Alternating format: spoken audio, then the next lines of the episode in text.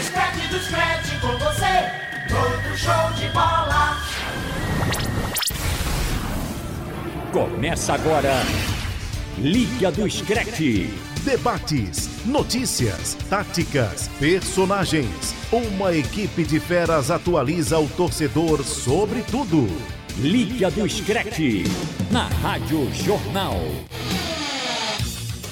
Boa noite, está começando agora o Liga do Scratch desta segunda-feira, 8 de março, na Rádio Jornal Recife, FM 90.3, Rádio Jornal Caruaru, AM 1080, Rádio Jornal Garanhuns, AM 1210, Rádio Jornal Pesqueira, FM 90.9, Rádio Jornal Limoeiro, AM 660 e Rádio Jornal Petrolina, FM 90.5. Você confere agora os destaques do programa. United vence Manchester City e interrompe sequência de vitórias do rival. Crise sem fim? Liverpool perde a sexta consecutiva em Enfield e vê o top 4 se distanciar.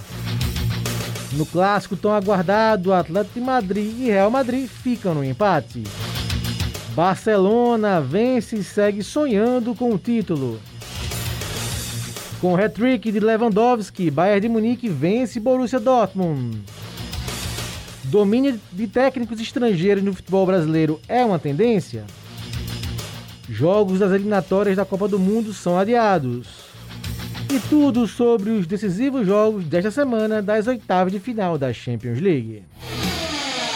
Ouça o Liga do Discreto também no site da Rádio Jornal ou no seu aplicativo de podcast favorito. Vamos nessa que o Liga do Discreto está no ar.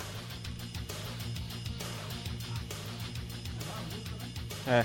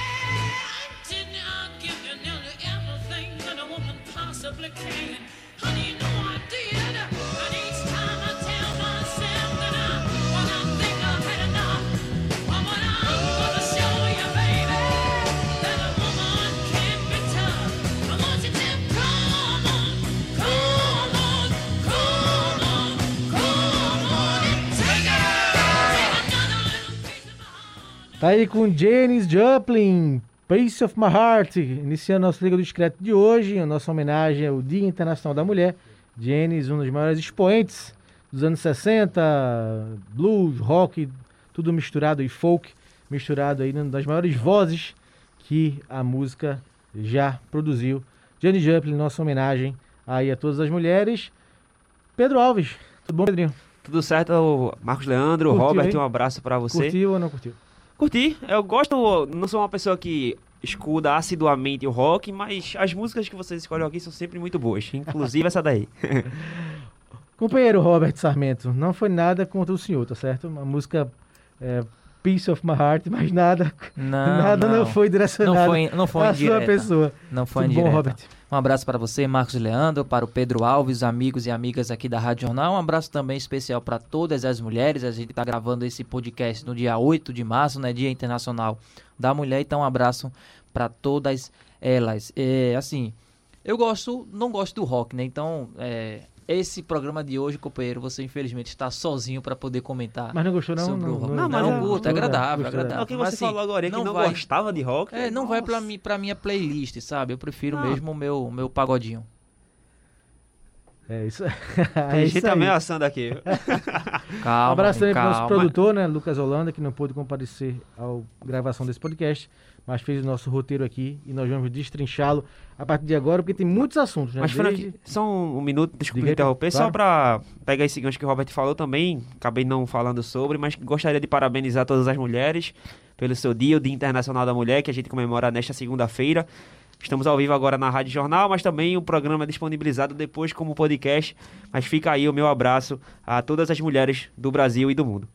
Isso, recado dado. Vamos aqui começar com o programa, porque hoje muita coisa, né? Campeonatos europeus pegando fogo, clássicos e mais clássicos pelo velho continente, rodada de adas eliminatórias, é, Palmeiras campeão da Copa do Brasil com mais um técnico estrangeiro fazendo sucesso. Vamos falar aqui também no nosso programa de hoje, mas a gente não poderia começar com outro assunto se não fosse o clássico Atlético de Madrid Real Madrid, representado aqui na nossa bancada por Pedro Alves, torcedor do Atlético, e o Robert Sarmento, Nossa, torcedor do Real Madrid. Que O- xingamento. Foi mal, foi mal.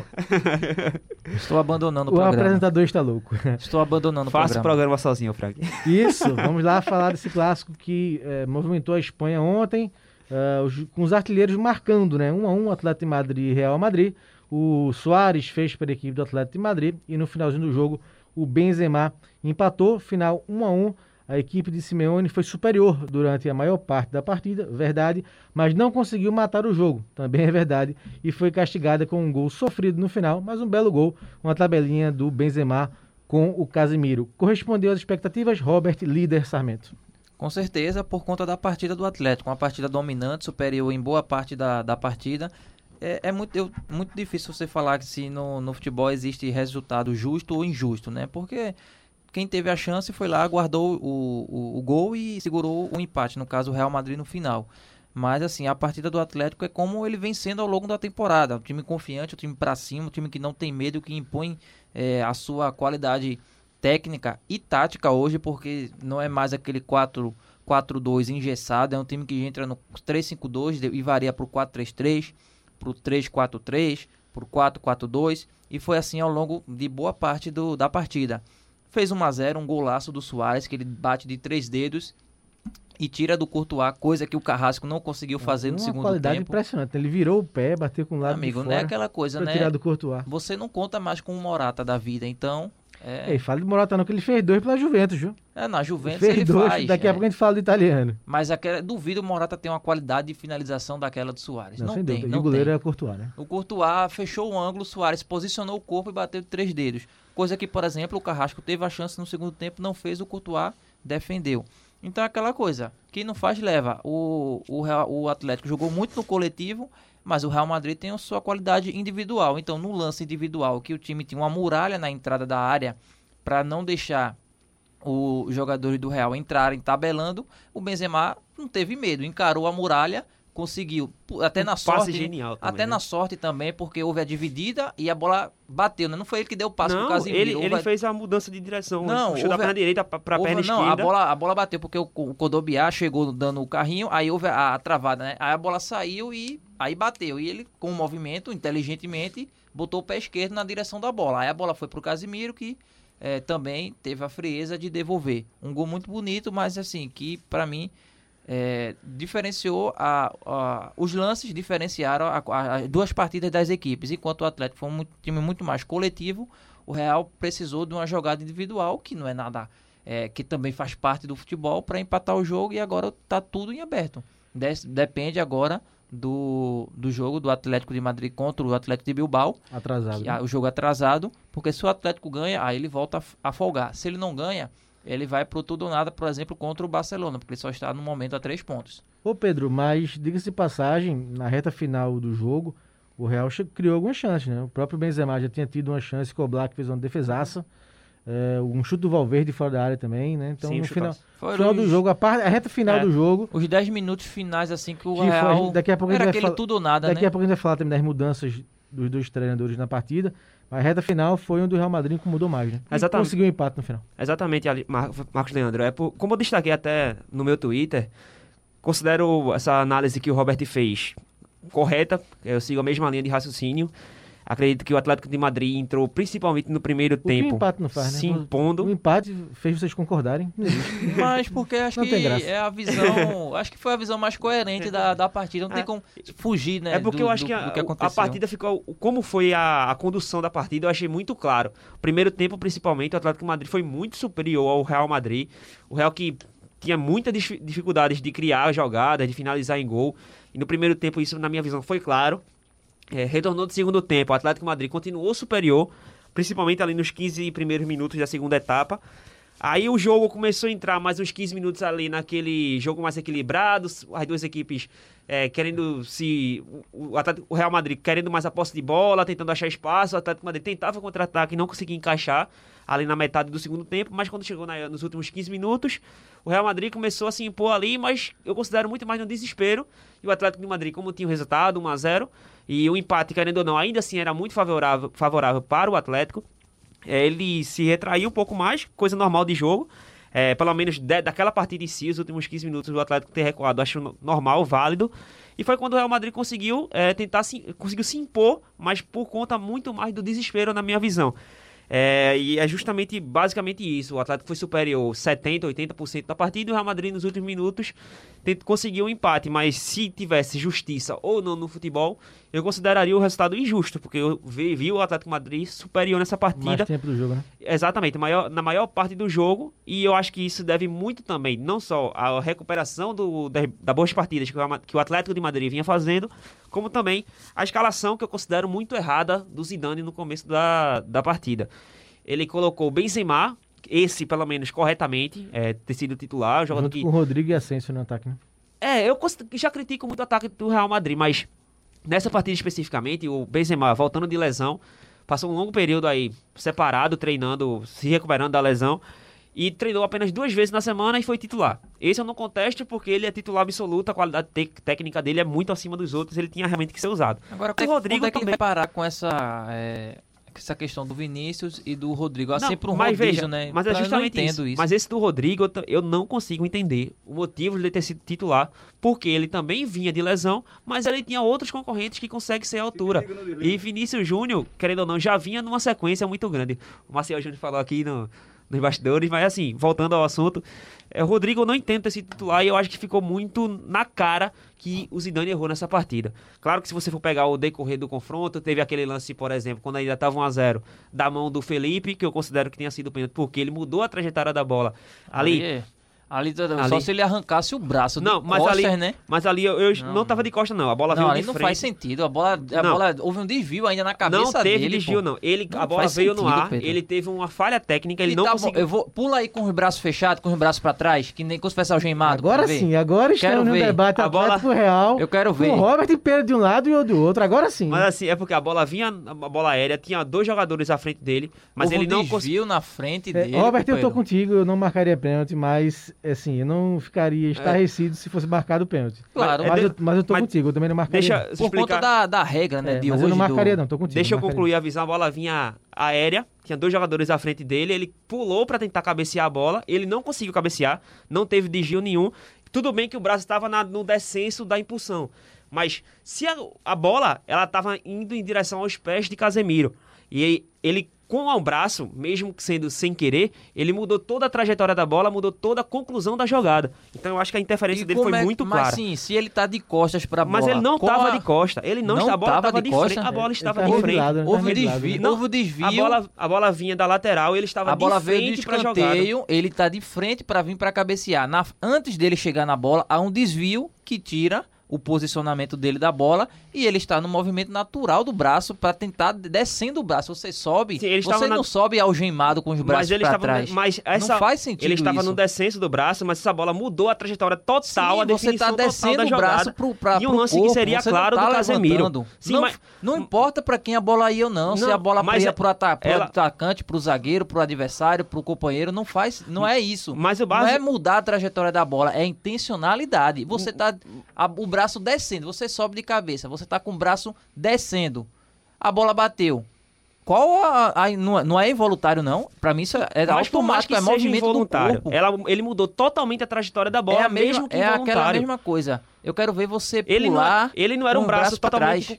Mas ele não era um, um braço totalmente junto ao corpo. Não, ele tava com o braço Ninguém semi-aberto. consegue- desse- não Não, mas eu consegue não, tô, pular. eu não tô questionando que ele consiga ou não pular com o braço abaixo, não. Eu considero que o braço está semi-aberto, ele mudou totalmente a conclusão da jogada. É, o fato é que esse lance de E- bola na mão mas na bola além disso, com eu considero. muita polêmica. Mas eu- além disso, eu considero a falha técnica que ele teve na cabeçada, ou seja, ele fez um movimento para tentar cabecear e ele não conseguiu. Houve um desvio Ele- não antes. houve desvio, Não ele foi desvio nele, houve desvio antes. Não teve desvio. Teve desvio, Eu olhei, sim. olhei o lance uns três, três momentos na partida e não teve desvio. A bola veio da lateral, ele estava de frente para a jogada, ele tentou cabecear e no momento da tentativa da cabeceio ele errou e a bola bateu trás, no braço. Quem o braço diria? Não trás. tinha braço para trás. Real Madrid Tá bom, reclamando da dá- arbitragem. Não, mas eu não tô- diria? mas Da veja só, eu próxima não tô- vez eu vou botar os braços é isso que por eu tô falando, do eu- calção pra subir. Mas é isso que eu tô falando. Eu não estou reclamando da arbitragem. Teve esse lance, mas a partida que o Real Mas Madrid fez foi muito mal. Não pode Eu eh, o Real Madrid assunto, eu ia puxar se esconder a Eu ia isso. puxar o assunto. Eu ia puxar esse assunto. É, eu, acho que- que o Real Madrid não pode se esconder atrás de um- algum erro que eu considero que tenha sido. é, eu considero um erro porque ele mudou totalmente a trajetória da bola.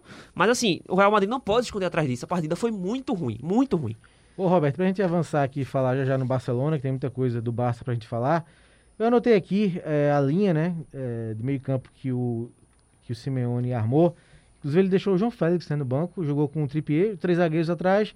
Aí Trippier, Coque, Lorente, é, Carrasco, Correia e Lemar. Uma, Pois é, o. uma linha muito, muito, muito móvel, né? Muita Sim, mobilidade. né? é, Tanto que a- o Lorente faz a jogada pro gol do Soares. Exatamente, o Lorente sempre caindo pelo lado direito, é, principalmente quando o Mendy avançava, foi assim que aconteceu o gol do Atlético.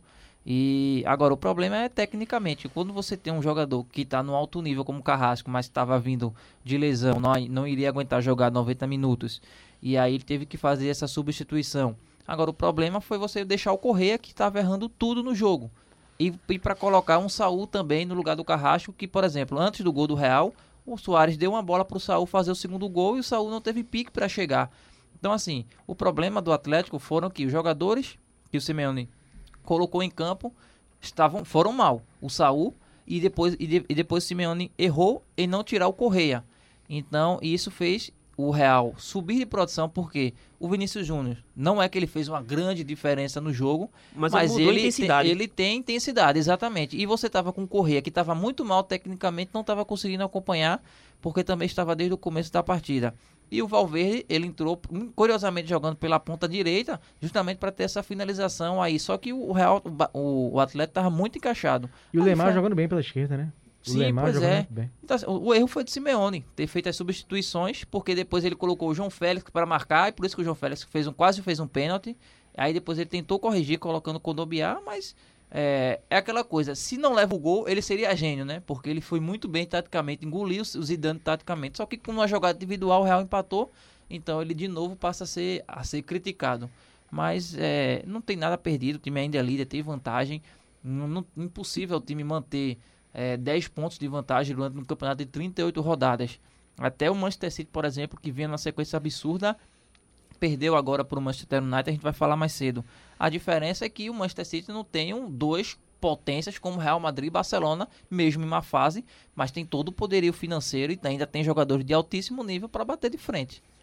Falando agora no Barcelona, o Barça entrou em campo no sábado, né? Mais cedo, um dia antes do que Real e Atlético de Madrid que jogaram no domingo. E o Barça gostou desse empate no clássico, porque com gols de Jordi Alba e Moriba, a equipe catalã venceu o Osasuna por 2 a 0 e pulou para a segunda colocação na La Liga, com eh, agora três pontos a menos do que o Atlético de Madrid. Já já a gente passa a classificação. O Messi não fez gol, mas deu duas passes, duas assistências, Pedrinho. E o primeiro, que assistência, né? Exatamente. Pro gol do Jordi Alba, o primeiro do Barça. E quem disse que no clássico do, de Madrid não teve vencedor? O vencedor foi o É Barcelona. O Barcelona que conseguiu agora diminuir toda essa pontuação que ele tinha, mais de 10 pontos de diferença nas rodadas anteriores para o Atlético de Madrid, para o líder. E hoje em dia, querendo ou não, tá ainda, por mais que eu considere que o Atlético de Madrid tem uma vantagem muito boa, mas querendo ou não, o Barcelona ainda está vivo nessa briga pelo título. E está sendo muito bem tratado é, isso lá na Catalunha. E eu acho que essa recuperação passa muito pela confiança que a equipe começou a ganhar nas mãos do Como. E o sinal, pelo menos assim, o símbolo dessa recuperação, dessa confiança é o Messi, que Messi vem fazendo nas últimas partidas. Parece até que ele esqueceu de todo aquele passado da temporada, da, da virada de temporada que teve agora, de todos esses questionamentos quanto à saída dele. E ele conseguiu, é, pelo menos, voltar a apresentar esse altíssimo nível de futebol e que é tão importante para o Barcelona. Então, considero que esse, essa simbologia nesse momento do Barcelona é Messi. A Robert, gente, a gente vê. Barcelona, é, três pontos do Atlético no espanhol, 59 a 56.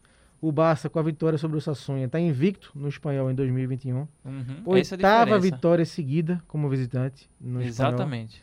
E o time está na final da Copa do Rei, conseguiu reverter né, a vantagem do Sevilha e vai disputar a Copa do Rei, a final, contra a equipe do Atlético de Bilbao.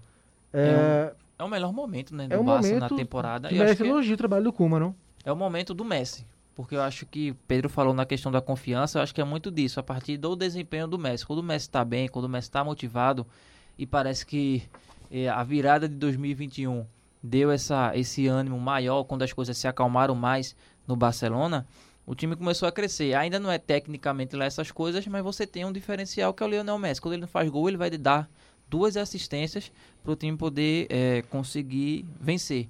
Aí você, aí vem aquela questão. Você viu, a gente viu no jogo contra o PSG a diferença de nível técnico, né? Então Sim. assim, não é, o Barcelona pode estar bem numa sequência absurda de ser a prova vitórias. de fogo agora, né? Pois é, tem uma sequência absurda de vitórias, mas você vê que não é aquele diferencial gigantesco, porque quando teve um duelo de um patamar acima contra o PSG, tomou a goleada em casa. Então assim, é, pro- é, mas é aquela situação. O importante é vencer. Se você estiver ganhando, você vai ter em paz e aí o Coma vai conseguindo ter o, o- o trabalho evoluindo aos poucos. É porque eu falei da prova de fogo, porque na quarta-feira, né, dia 10, tem a volta das oitavas de final da Champions League. O PSG recebe o Barcelona. Já já no último bloco a gente fala um pouquinho de Champions. E é, foi 4x1 o primeiro jogo, né? É, pro É, PSG. mas aí Então, aquela coisa, o jogo do Barça e se o Atlético não vence, o Atlético de Bilbao, o Atlético de Madrid não vence o Bilbao, aí fica três pontos. Então o jogo vai ser Barça e Atlético pra digamos assim, mata e morre no, no campeonato. espanhol, se né? o Atlético aumenta a vantagem, consegue, consegue seis pontos, desde que ele não tropece mais à frente, aí acho que vai ser difícil conseguir alcançá-lo. é, na Champions eu não digo nem que o Barça vai se classificar, mas pelo menos se ele vencer, né? Pelo menos. Já é, traz uma moral, é, uma confiança. Se ele conseguir fazer um jogo duro contra o PSG, aí pode sim, a gente pode é, dizer que está consolidada mesmo essa reação Agora, do Barcelona. Frank, eu queria também elogiar do- uma coisa no trabalho de Coleman, que é a condução e a utilização de, de alguns dos jogadores da base. Alguns jogadores né? que vêm saindo é, da, da Lamazia, da Lamazia que tem muita qualidade, mas estava entrando numa equipe bagunçada. Querendo ou não, isso acabava queimando um pouco o futebol dos jogadores. E o Coleman vem fazendo isso, pelo menos na minha visão, bem. Vemos jogadores como o Pedri, como Trincão, como o Mingueza, teve nesse... Não, o Trincão não é da base não, tá? Não, ele foi do contratado, mas é um jovem jogador. Tô Sim, falando sim. assim, os jogadores mais, mais Moriba, jovens né, sendo utilizados. agora, 18 anos. O Moriba, eu ia elogiar muito ele e o gol que ele fez assim, pelo menos deu uma frieza muito grande. Ele recebeu a bola na entrada da área, ele já vinha se posicionando o corpo para chutar de direita. Na hora que ele foi chutar, ele puxou a bola para a perna esquerda e chutou colocado. Assim, foi de uma qualidade técnica muito grande para um jogador muito jovem. Então, gostaria de parabenizar também é, o, o Coleman por essa gerência de jovens jogadores no Barcelona. Para fechar aqui o assunto Barça, o clube teve eleições no último domingo e elegeu o advogado espanhol Juan Laporta, que presidiu já o clube anteriormente entre 2003 e 2010. Laporta foi o responsável pela contratação ó, do Ronaldinho Gaúcho, além de ter integrado o super time campeão com o Guardiola. Em seu primeiro discurso, o presidente garantiu que vai fazer de tudo para permanecer com o Lionel Messi, que inclusive compareceu né, para votar nas eleições, levou o filho mais velho Eu Thiago acho que aumenta muito. jogadores, você vê que pode sim haver. Aumenta muito a porcentagem do Messi ficar no Robert? Barcelona. Aumenta muito. Porque primeiro que o Bartomeu saiu, né? Pra não receber impeachment, ele pediu pra deixar o cargo. E depois houve a prisão dele e de vários dirigentes que estavam na gestão dele. E aí você retorna com um o dirigente. Barçagate. Aí você torna com um presidente que retormou o Barcelona, que o Barcelona nunca deixou de ser grande, porque existe uma visão aqui que o Ronaldinho descobriu o Barcelona. Isso é um absurdo. O Barcelona não estava disputando eh, fortemente a Liga dos Campeões. Ok. Não, tinha, não era aquele time favorito. É, mas é depois do Ronaldinho, mas já não, tinha quando a mudança de já chave, tinha né? vencido. Vencido, né? Pois já é. tinha vencido não. uma vez. O Barça já tinha levado Maradona para lá, levado o Exatamente. Cruyff, né, o Cruyff, o próprio Romário antes. É porque teve uma época, final dos anos 90, início dos anos 2000, que o Barcelona de fato não estava batendo de frente Uhum. com o Real Madrid e nem no cenário europeu. Aí quando chegou o Ronaldinho, o time começou a se organizar de novo. Três anos depois, em 2006, ganhou a Liga dos Campeões. Aí depois veio o super time do Guardiola. Aí você traz esse gestor de novo, que meio que re- eh, retomou o Barcelona para esse grande cenário. Eu acho que a chance do Messi ficar é gigantesca. Muito, muito Eu- grande mesmo. Considero a mesma, mesma opinião que o, que o Robert, é, concordo plenamente. O novo presidente do, Barcelona, realmente, ele era um, mais o cotado a ser presidente mesmo, era o mais favorito a vencer as eleições, e tanto que venceu com mais que o dobro, né? mais da metade da, do- dos votos. Então, a perspectiva, pelo menos de agora, é de que o Barcelona pelo menos retome a ser um clube organizado. Claro que vai ter que passar por todos esses processos, pagamentos de dívidas, enfim, um processo não, que não vai ser momentâneo de agora, é mais a longo prazo, mas a perspectiva de que ele realmente comece a reorganizar a casa e se caso aconteça isso, a probabilidade de mais ficar realmente é muito grande. Veremos o que vai acontecer no Barça e também com o Lionel Messi. Bom, futebol espanhol passado a limpo nesse primeiro bloco. Vamos para o intervalo, já a gente volta falando de futebol brasileiro um pouquinho e dos técnicos estrangeiros que estão fazendo sucesso aqui no nosso futebol. Liga do Discrete volta já. Isso, voltando aqui com o nosso Liga do Discrete desta segunda Rádio Jornal, falar um pouquinho das eliminatórias sul-americanas é, bem rápido, porque no sábado, o que já vinha sendo anunciado desde o começo da última semana, a FIFA e a Comebol suspenderam os jogos de março das eliminatórias por conta do avanço né, da pandemia da Covid-19 na maioria dos países da América do Sul. Então, os jogos do Brasil contra a Colômbia, em Barranquilha, e contra a Argentina, o tão aguardado Brasil e Argentina aqui na Arena de Pernambuco, que seria dia 30, é, foi suspenso. Tendência, a maior probabilidade que aconteça entre setembro e outubro, se a pandemia regredir. Decisão correta, né, gente? Não tinha como fazer esses jogos, sobretudo pela questão é, da briga com os clubes europeus que não, não vão, não, não, vão não iriam liberar os jogadores. E o Klopp falou, vencer, né? O Guardiola é. falou, vários é. outros treinadores estavam então, falando que não, não iriam liberar. fazer, né? Eu acho que tem que ir mais além, acho que tem que paralisar o futebol. Não tem condições aqui no Brasil de continuar mais. Tivemos casos de treinadores que faleceram, é, eu não me recordo agora do nome, mas acho que no futebol manauara, né, no, lá, no, lá em Manaus. É, então, assim, se já na população, na sociedade, os números de casos estão aumentando. A vacina ainda não é suficiente para todos os brasileiros. Vai demorar muito ainda para que isso aconteça. E se você já tem morte no futebol, você tem que paralisar. Você não pode arriscar. Porque eu estava até comentando com o Pedro uma, um dia desse na redação que existe um protocolo contra a Covid antes de iniciar o jogo. Cada clube entra uma vez, não pode entrar junto, não pode sentar um lado do outro. E quer dizer que quando a bola rola, não há mais doença, não há, não há mais vírus, vírus, porque o futebol é contato. Então, o que adianta os jogadores não entrarem juntos? Se eles estão testados é, para poder jogar em campo, qual a diferença faz eles não entrarem lado a lado na, na beira do gramado? Então, assim, mesmo com testes, você tem viagens, você tem é, várias mudanças climáticas. Uma hora você está no lugar frio, outra hora está no lugar quente. Isso pode ocasionar um resfriado, por exemplo, e não que você estando resfriado seja mais fácil você pegar Covid, porque é uma doença que ainda não, nem a própria ciência ainda conhece completamente.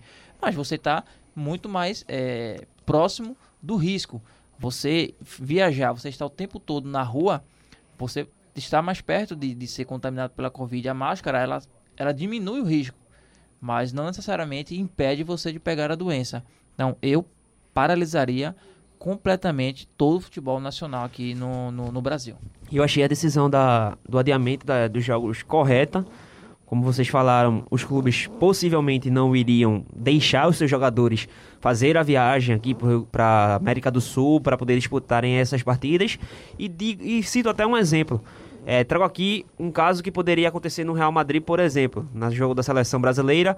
Caso fossem convocados, por exemplo, o Casemiro, um Vinícius Júnior, mas provavelmente o Casemiro, que é titular da seleção, caso eles fossem convocados, tivessem que viajar, fazer, fazendo as suas partidas, quando retornassem para a Espanha, como protocolo de segurança lá no país espanhol, eles teriam que ficar pelo menos 15 dias de quarentena, ou seja, eles iriam, os jogadores que venham a ser convocados, que poderiam ser convocados, teriam que ser, se ausentar dos confrontos do Real Madrid pelo período de 15 dias, ou seja, pelo menos quatro jogos. Então você, a gente você já citou o, o Real, eu lembro do caso do Soares e do Torreira que foram para eh, as eliminatórias na, no ano passado e voltaram com Covid-19 para a é. Espanha. Então, assim, os clubes europeus não. já não são muito assim adeptos, já não Exatamente. cedem jogadores com bons olhos, né? Agora que a FIFA, por conta da pandemia, não tornou obrigatório é, esse obrigatória essa liberação, então claro que eles não iam liberar e os jogos estão adiados. Seguindo aqui um pouquinho falando do futebol nacional, só para a gente não perder o gancho, né? O Palmeiras foi campeão da Copa do Brasil vencendo o Grêmio na final com o Abel Ferreira. eu um... gostaria de dizer que eu não levaria aqueles dois gols que o Paulo Vitor, Vitor, o goleiro né? do, do Grêmio, levou. Tá? Só Verdade, para pontuar. Eu também não escalaria o time como o Renato Gaúcho escalou, mas isso é outra, outro debate. Mas o Palmeiras foi campeão com o Abel Ferreira, mais um treinador português fazendo sucesso aqui. né? A gente lembra do Jorge Jesus, campeoníssimo pelo Flamengo. E a gente tem, no momento no Brasil, o Crespo, técnico do São Paulo, Miguel Ángel Ramírez, no Internacional, né? o Internacional que já tinha trazido o Eduardo Cudê, o argentino, no ano passado. Agora traz o Ramírez, fez muito sucesso no equatoriano Independente Del Valle, ganhando inclusive a Copa Sul-Americana com o time eh, equatoriano. Tem também o Ariel Roland, técnico do Santos, mais um argentino. Eh, vocês acham que esse sucesso né, do, do Jesus, o São Paulo também, né, que foi bem aqui mesmo, perdendo um pouco de força no Atlético Mineiro na reta final, mas deixou seu- sua marca aqui. É uma tendência, essa vinda cada vez maior de treinadores realmente de ponta, né? A gente está falando aqui eh, de treinadores consagrados, principalmente os argentinos, né? O Roland foi campeão pela, pela Sul-Americana com o Independente, o Crespo, um nome muito conhecido, fazendo jogador de seleção argentina, trabalho, trabalho muito bom no Defesa e Justiça. Um caminho aí sem volta. Eu Porque acho. Aquela situação, Pedro, rapidinho, Sim, tava sim, sim. ficando uma rotatividade, né? Uma hora o Abel Braga tava no, no, no, no, no Internacional, outra hora vem pro Flamengo. Aí você tem um Fernando Diniz, que uma hora tá no Atlético Paranaense, outra hora vai pro São Paulo. Aí você vem o Luxemburgo, que uma hora tá no Palmeiras, daqui a pouco aparece no Vasco. Você tem esses nomes assim que ficam o tempo todo nessa rotatividade e com trabalhos ruins, com trabalhos que não evoluem o processo do futebol. Então os clubes estão indo atrás de novas opções.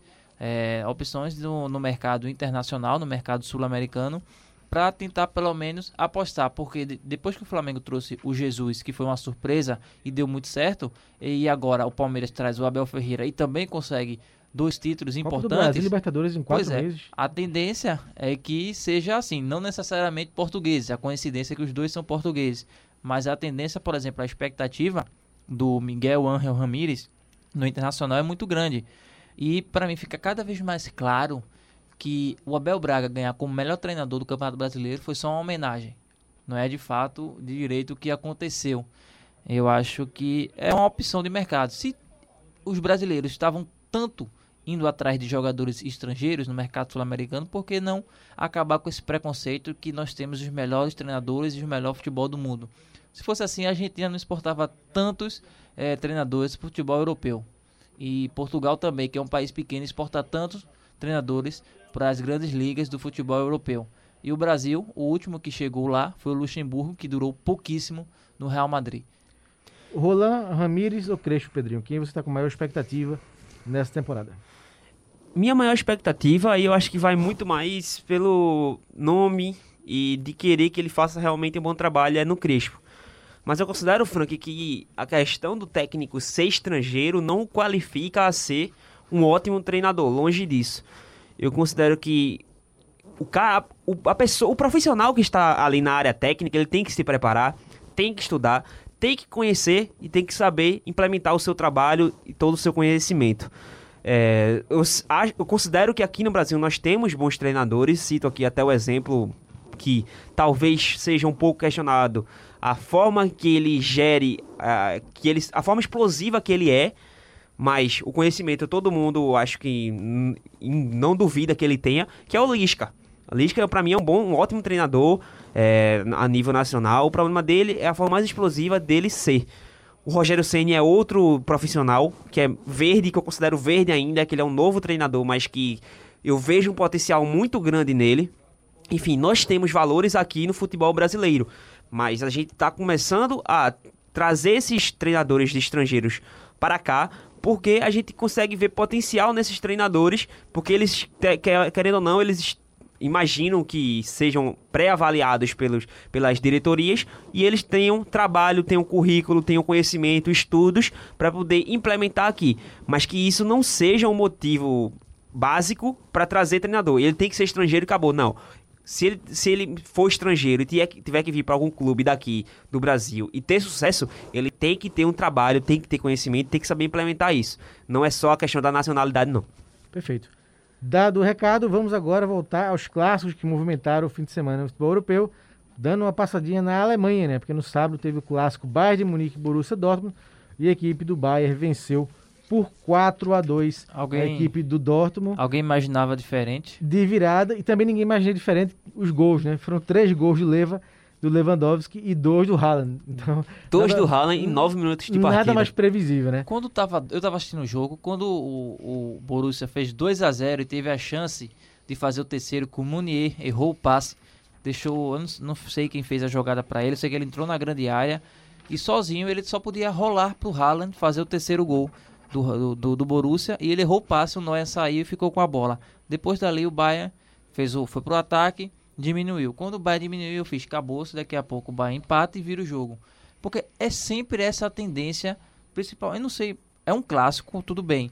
Mas sempre o Borussia, que ele, ele não consegue segurar o resultado contra o Bayern de Munique e principalmente contra esse Bayern que é muito poderoso. Sempre que ele, ele sai atrás do placar, aumenta a pressão. É duas linhas de quatro pressionando o tempo todo. Em cima o tempo todinho. E é uma movimentação que uma hora é o Milan que está mais avançado, o Lewandowski recua, outra hora sobre o Goretzka, aí sobre o Kimmich. Eles ficam Goretzka é um variando. jogadorzaço.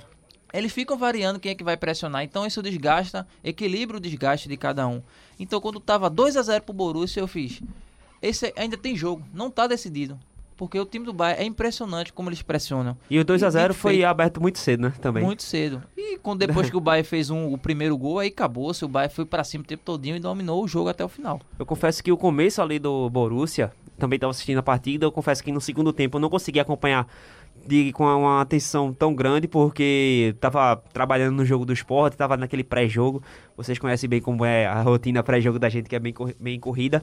Mas o primeiro tempo eu assisti e eu confesso que os primeiros minutos, a forma que o Borussia começou intenso contra o Bayern de Munique, me surpreendeu, porque é, eu considero que a partida deveria ser, pelo menos naquele começo, um pouco mais equilibrada, mas o Borussia começou muito forte, tanto que os 2 a 0 refletem bem o que foi aquele comecinho, mas claro que tem a questão do, é, do, do aproveitamento do Haaland. Explosão, posicionamento, o poder de conclusão de jogadas é espetacular dele, mesmo sendo muito jovem. Mas assim, eh, depois que fez o 2 a 0 o Bahia começou a ter oportunidades. Aí foi como o Robert falou. é, quando começou uma chance, um gol que o Lewandowski perdeu, é, cara a cara com, com o goleiro do Borussia, aí o cara fala, ó, realmente, tem- ainda tem jogo que é o Bahia que tá aí. Então, foi uma questão de, de saber o que iria acontecer realmente, porque o Bahia não estava morto, apesar- do 2 a 0 do, do- dos 2 a 0 no começo. Vocês elogiaram muito aí o Haaland e eu peguei um dado aqui que eu achei impressionante. O Haaland, ele chegou a 100 gols com menos jogos de que Isso. grandes estrelas, né? Olha só. É, o Haaland precisou de 146 jogos para chegar em 100 gols. O Neymar precisou de 178 jogos para fazer 100 gols. O Mbappé de 180. O Messi de 214 jogos. O Cristiano Ronaldo quase 300, 298 jogos. E o Lewandowski 216 jogos para fazer 100 gols. Mas como não é brasileiro, ainda tem gente que critica aqui no Brasil. A gente está, a gente pode ver, estamos vivendo já um futuro grande atacante aí. Já é um grande atacante, né? Mas o que ele ainda deve fazer no futebol, na sua carreira seguir nesse caminho, vai ser algo de sensacional. Mas Haaland, norueguês. Mas além dos números, Frank, tem a questão do desempenho dele dentro de campo. É como, fa- dúvida. como eu falei, é, ele é um jogador de ótima qualidade técnica no passe, a explosão e finalização dele, que pra mim são as duas características mais fortes dele. Pra mim, assim, é espetacular. O posicionamento dele também, fora do comum. Pra um jogador tão jovem, realmente é de se espantar. Então, também prevejo um futuro muito grande nele. Bom, da Alemanha, vamos rápido aqui falar da Inglaterra, né? Que a Inglaterra ter- teve clássico ah, também ontem, no domingo, e deu Manchester United 2 a 0 em cima do Manchester City do Pep Guardiola, quebrando aí uma invencibilidade que já durava 21 jogos seguidos, né? Que 21 jogos seguidos que vinha de vitória a equipe do do Manchester City e 28 de invencibilidade, né? 20, 21 vitórias seguidas e 28 jogos de invencibilidade. Esses tabus ficaram caíram por terra e o Manchester United venceu gols do Bruno Fernandes e do Luke Shaw. Eu não achei que o, o City jogou mal, Pedro, é porque Também o. Manchester Não, o o United pênalti mudou é, toda a estratégia da United- partida. Gabriel Jesus, lembrei de você, Robert. É, pois Com é. 34 segundos, Gabriel Jesus Eu fiquei empurrou me, o Marcial. é, é, pergun- me perguntando o que, que ele foi fazer ali. Menos de um minuto de jogo, tudo bem. A bola era do, do Manchester United. Mas ele era o centroavante porque ele estava na meia-lua da grande área para roubar aquela bola de maneira desesperada. E não foi um posicionamento, não. A jogada veio pelo, pelo lado esquerdo, entrando para o meio, e ele veio desesperado, correndo atrás o tempo todinho para tentar tomar a bola. Não precisava. Ficava no posicionamento dele na frente, que os, os volantes iriam marcar ali, o lateral iria acompanhar, e se roubasse a bola, ele ia chegar ele, nele. Ele veio desesperado, desesperado, empurrou o jogador do United, pênalti com menos de um minuto. E aí mudou toda a estratégia da partida. Depois o Shaw fez 2 a 0 matou o jogo e o City não conseguiu, pela primeira vez, depois de muito tempo, não reagir. Mas ainda tem uma vantagem muito grande. A vantagem, Pedro, ainda é muito grande, né? como o Robert falou. 11 pontos. 11 né? pontos, né? O Manchester City lidera com 65 pontos e o United tem 54. É o segundo colocado, mas tem esse gostinho, né? Dessa vitória, quebrando aí essa longa, essa longa, longa hegemonia, né? De vitórias seguidas do rival. Quem nunca, torcedor de qualquer equipe do mundo que tem a oportunidade de jogar contra o grande rival de cidade, rival de, de, de liga, enfim, de um modo geral, e ganha, independente do que esteja sendo disputado. Mas é isso, uma vitória que foi muito importante do, do, da equipe do Manchester United, porque é a simbologia, né? Tem a questão do Guardiola, ganhar do Guardiola, melhor treinador, contra o, entre aspas, estagiários da equipe do, da, treinador da equipe do Manchester United, que isso é muito falado, Sabe né? o maior símbolo Sim. que o jogo foi, é uma vitória diferente, mesmo ah. com a vantagem larga ainda do Cid na classificação. O Soscaé vibrou, Pedrinho, no segundo é, gol do isso. Não, ele... ele... vibrou, Robert, ele vibrou, Pedro. Ele, ele mostrou uma emoção finalmente. Né? ele não apenas olhou pro lado, não. Ele vibrou, levantou os braços, comemorou o segundo gol, o gol do Luke Shaw na vitória do United, 2 a 0 em cima do Manchester City, que derrubou na trave é. no segundo tempo do Rodri. Uhum é, pressionou, não jogou mal a equipe é, do City, mas... Eu, eu analiso, Frank, que a questão foi justamente, basicamente isso mesmo. A, a, a vitória, o pênalti, o, o, gol do, o primeiro gol do Manchester United no pênalti, logo no primeiro minuto, mudou muito a, do, o que foi a partida, vamos dizer assim.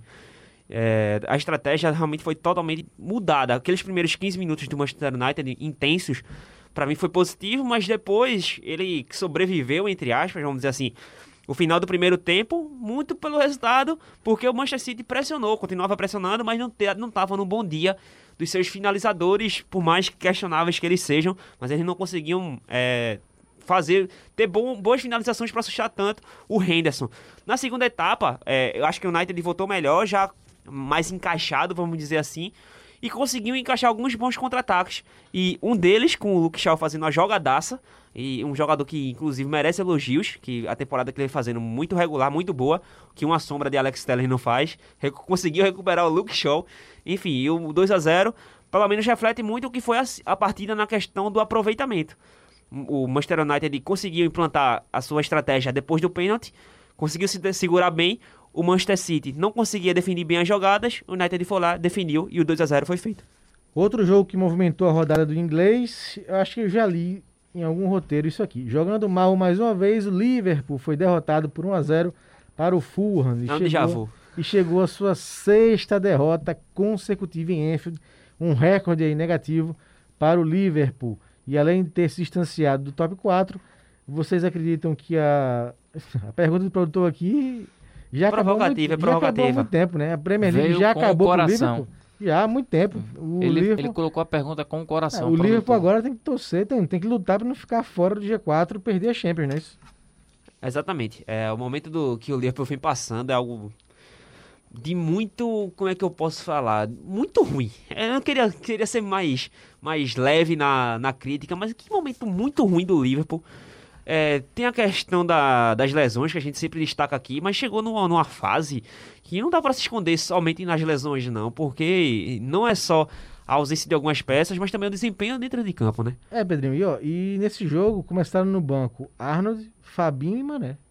Então, essa, deixou no banco. Deixou no banco. Aí, tipo, aí já é uma escolha técnica, mirando talvez a questão da, da Champions League, poupar os jogadores, porque entra em campo quarta-feira contra o Salzburg, contra o Leipzig, desculpa, mas assim, tal, eu não acho que mereça somente se, de, se esconder atrás da, das lesões, não, porque o desempenho dentro de campo é muito ruim, muito ruim, muito abaixo do que vinha fazendo.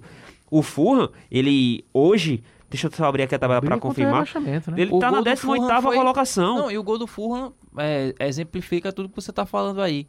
porque foi uma perdida de bola de Salah. Salah perdeu a bola, tava com um Sim, na domínio. entrada da área. Assim, parecia que ele tava desligado no jogo, dominou a bola, não, tô tranquilo, tô sozinho aqui, tô na, na grande área de ataque. Dominou a bola, o Leminar chegou por trás, roubou, bateu cruzado, E fez semana o gol. passada o Klopp já tinha dito que quem estiver pensando que só vai jogar Champions League não é bem assim não. Lembra que eu falei da soberba? Mesmo assim o recado não foi é, entendido pelos jogadores, né? Perderam, aí o time perdeu para o Fulham em casa. Das últimas 10 partidas, 4 vitórias e 6 derrotas. É o desempenho Eu- pífio do, e- outra do atual coisa. campeão inglês. Outra coisa, aqui liga o alerta para a questão da classificação para a Champions League da próxima temporada, porque hoje o Liverpool tem 43 pontos e a primeira equipe dentro do G4 é o Chelsea, que hoje tem 50 na vitória que ele teve sobre o Everton pelo placar de 2 a 0. Ou seja, ele está 7 pontos atrás do Chelsea e alguns e times acho cerca de 10 rodadas, né? isso, faltam 10 rodadas exatamente pro Liverpool. E tem três equipes que estão à frente dele, que tá à frente do Liverpool, que é o West Ham, que, tá, que venceu a partida de hoje. É, tem o Everton, também, que está à frente do, do Liverpool, e o Tottenham. Mas as três equipes têm um jogo a menos. As três equipes estão com 27 rodadas disputadas. Ou seja, eles podem ampliar ainda mais essa dificuldade pro Liverpool. Então é muito claro essa chance do Liverpool ficar fora da Champions no ano que vem. E essas equipes que o Pedrinho falou é que estão fora do G4, mas à frente do Liverpool. Porque a gente Sim, já tem sim. o Manchester City liderando com 65, o United com 54, o Leicester com 53 e o Chelsea é, com 50. Para fechar aqui eh, a Premier League, o Tottenham venceu mais uma, né? Fez 4 a 1 no Palace com dois gols do Bale, Robert.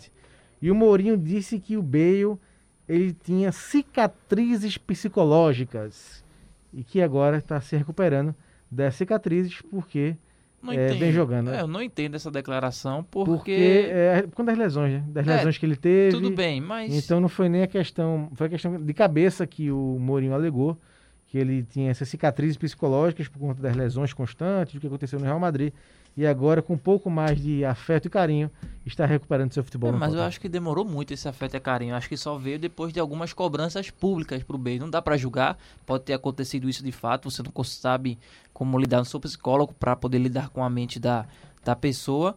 Mas assim, o Bale ele teve bons momentos também no Real Madrid. Ok, é, é um peso muito grande porque o jogador que fazia gol em final de Champions e era criticado massivamente na Espanha. Mas ele também não se dava por valer, né? Ele também iria jogar golfe o tempo todo, não estava preocupado, não parecia não estar à disposição.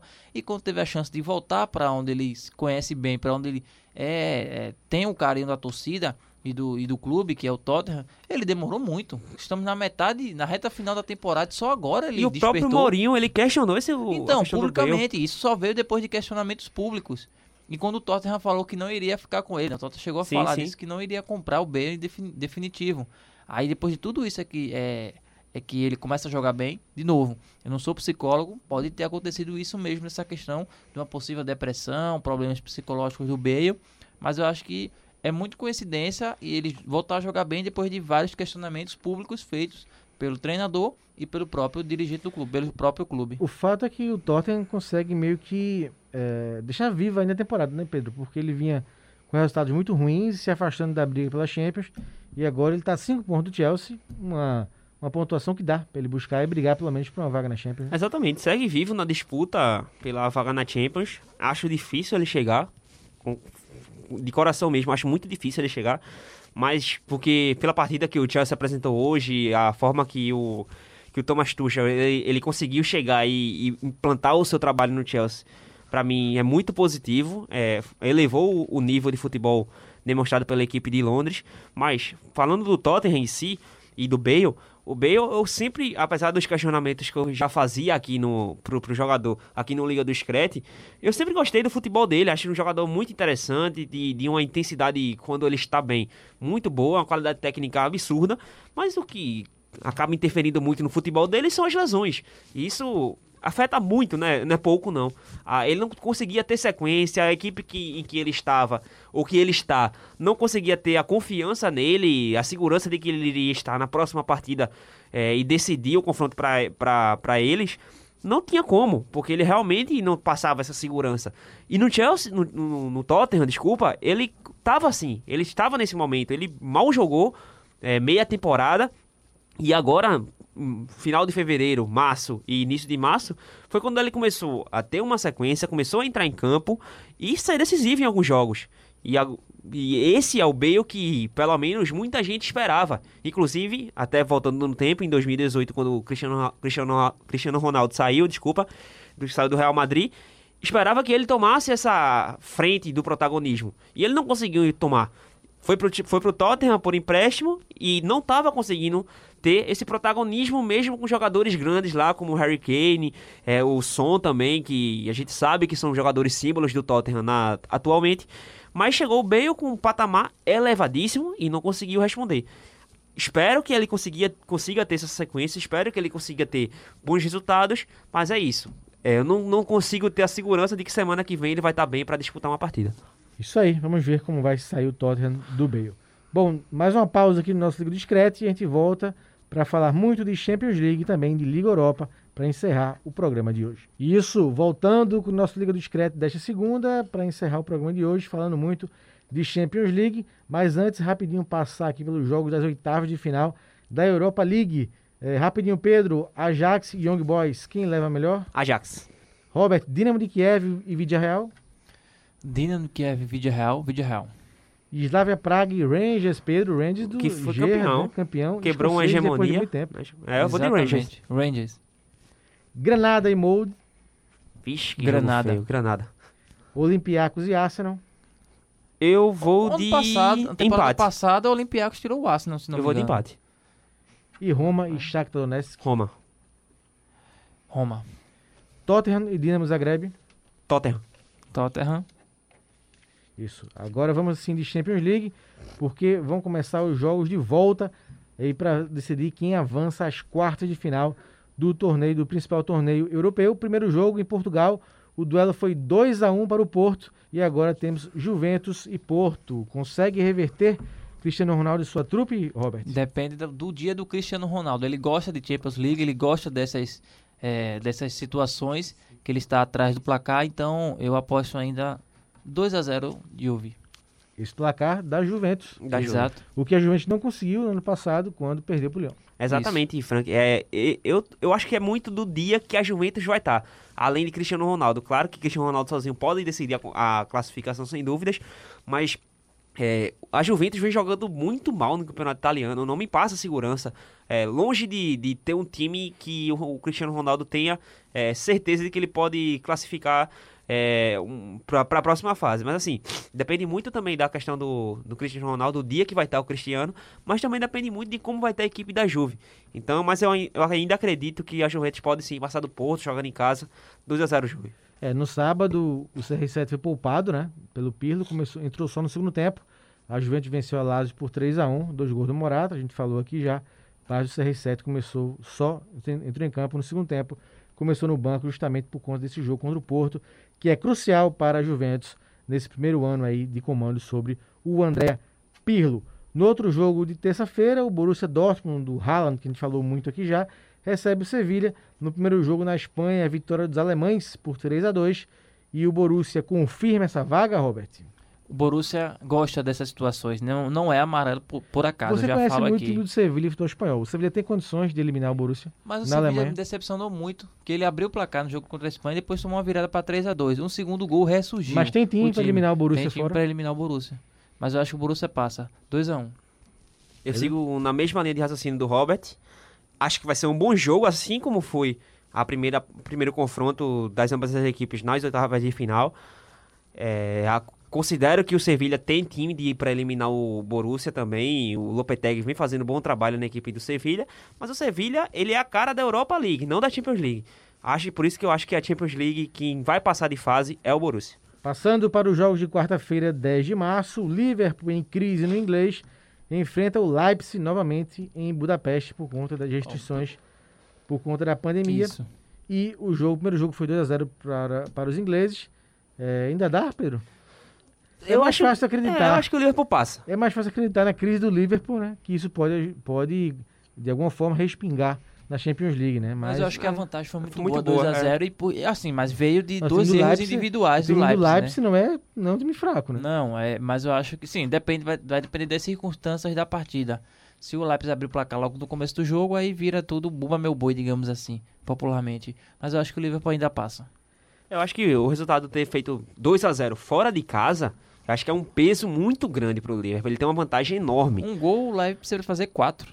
Não, nesse Quatro. caso não. É porque o, o 2x0 foi no começo. Então, do... o Leipzig precisa fazer Precisa fazer quatro. 3 só. Não, 3x1. 3, porque 3 a... 3 jogou fora do, Lei- do Leipzig. Ah, é verdade, Entendeu? verdade. 3x1. Aí não, não seria essa, nessas condições. Mas ainda acho que o, do, o 2 a 0 é muito grande a vantagem. Por isso que eu considero que o Liverpool ainda consegue sim passar de fase.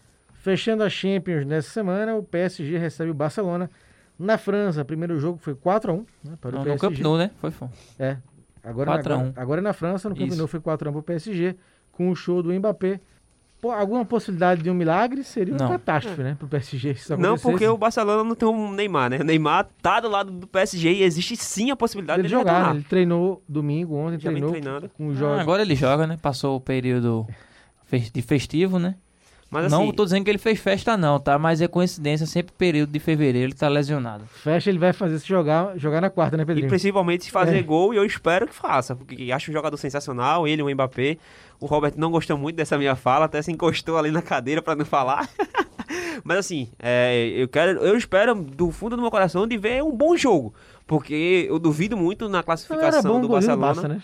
Era Hã? o golzinho do Barça no começo. Não, seria bom pra poder pegar pra- fogo pra e dar ter uma animada, animada, né? né? Mas eu considero que a classificação já tá garantida do PSG.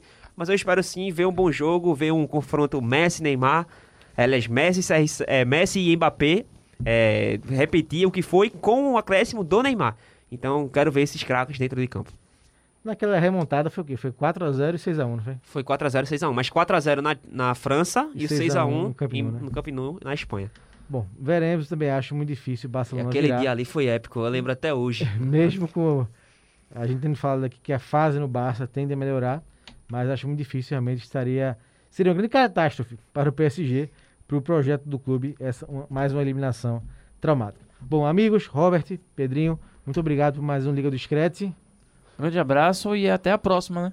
Vamos falar muito aí de futebol internacional e tô ansioso para esses jogos da Liga dos Campeões de verdade. Acho que é a competição que mais me agrada no, no futebol mundial. Sem dúvida, sigo a mesma linha de raciocínio do Robert e mais uma vez desejar um feliz Dia das Mulheres para todas as mulheres do mundo e também deixar uma mensagem aqui, Frank, porque a gente está no momento de complicação quanto à questão da Covid-19, mas ah, fica só o pedido pra gente de para que as pessoas fiquem em casa, que tomem seus cuidados. Tem muito futebol rolando, vamos ficar em casa, assistir futebol, acompanhar, tem podcast, tem a rádio jornal, enfim, vá consumir produto em casa com todos os cuidados, evite sair, só saia se for necessário mesmo. Um abraço Frank, Robert e a todos os ouvintes. Assina embaixo o recado do Pedrinho para encerrar nossa homenagem aqui ao Dia da Mulher. Jenny Joplin, Peace of My Heart. Valeu! Thank you.